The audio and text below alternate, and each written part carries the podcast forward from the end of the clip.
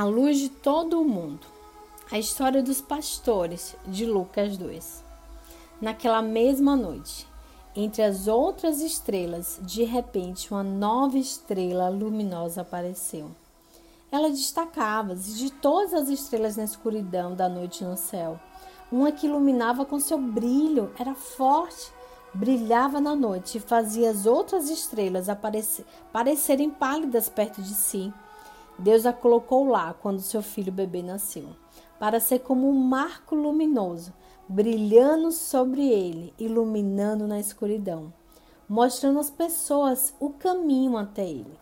Vejam, Deus era como um novo papai. Ele não poderia manter as boas novas somente para ele.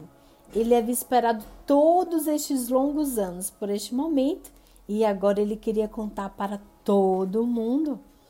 Então, Deus eliminou todos os obstáculos. Ele enviou um anjo para contar a Maria as boas notícias. Ele colocou uma estrela especial no céu para mostrar onde o bebê estava. E agora ele estava enviando um grande coral de anjos para cantar sua feliz música para o mundo. E ela dizia mais ou menos assim: Ele está aqui, ele veio, vão e o vejam. Vejam meu pequeno menino, ele nasceu, ele está aqui. Para onde você enviaria seu esplendoroso coral? Para uma grande sala de concerto? Ou para um palácio? Para um teatro? Para uma praça com todo o aparato? Deus enviou seu lindo coral para uma pequena montanha, fora da pequena cidade, no meio da noite. Ele enviou todos aqueles anjos para cantarem a um cansado grupo de velhos pastores. Eles tinham trabalhado ao dia inteiro e agora estavam cuidando de suas ovelhas fora de Belém. Estavam descansando, deitados na grama.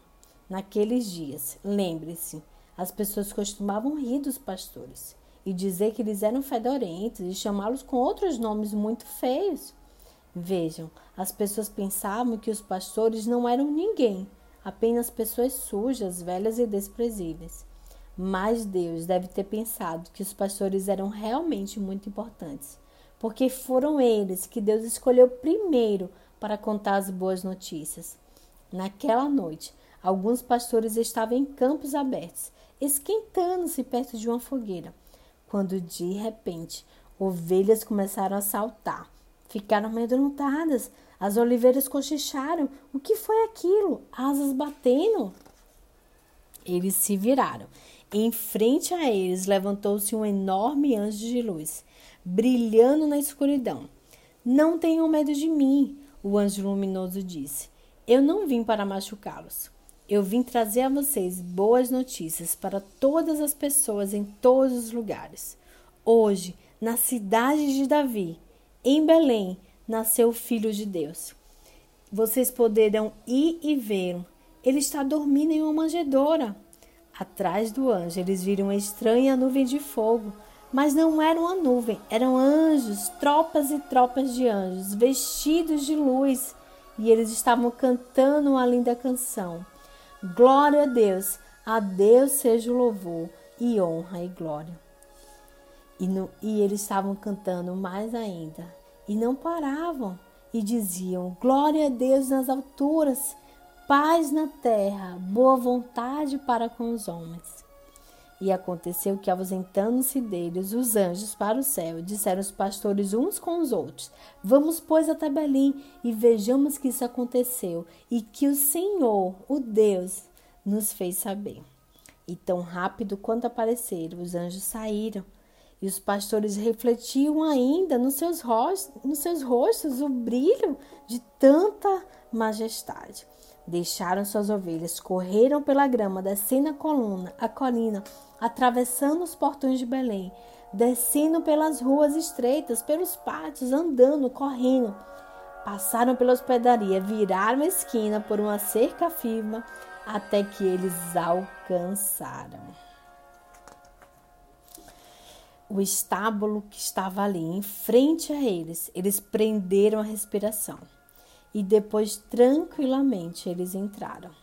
Eles ajoelharam-se no chão em sinal de respeito, de honra, de adoração, porque eles sabiam que aquele bebê era muito especial. Eles tinham ouvido sobre essa criança prometida há muitos e muitos anos e agora ele estava aqui.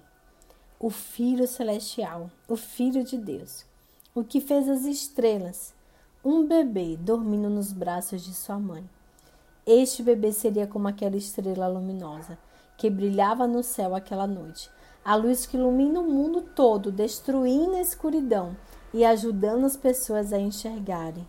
E a noite ficou mais escura, mas a estrela ficou ainda mais luminosa. E foi assim que os pastores foram as primeiras pessoas que Deus contou a boa notícia. E eles foram correndo, guiados pela estrela de Belém, e chegaram até Jesus. Mas outras pessoas também usariam essa mesma estrela como um guia para chegar até o bebê Jesus, para honrarem a ele. E a gente vai contar no próximo capítulo. Um abraço.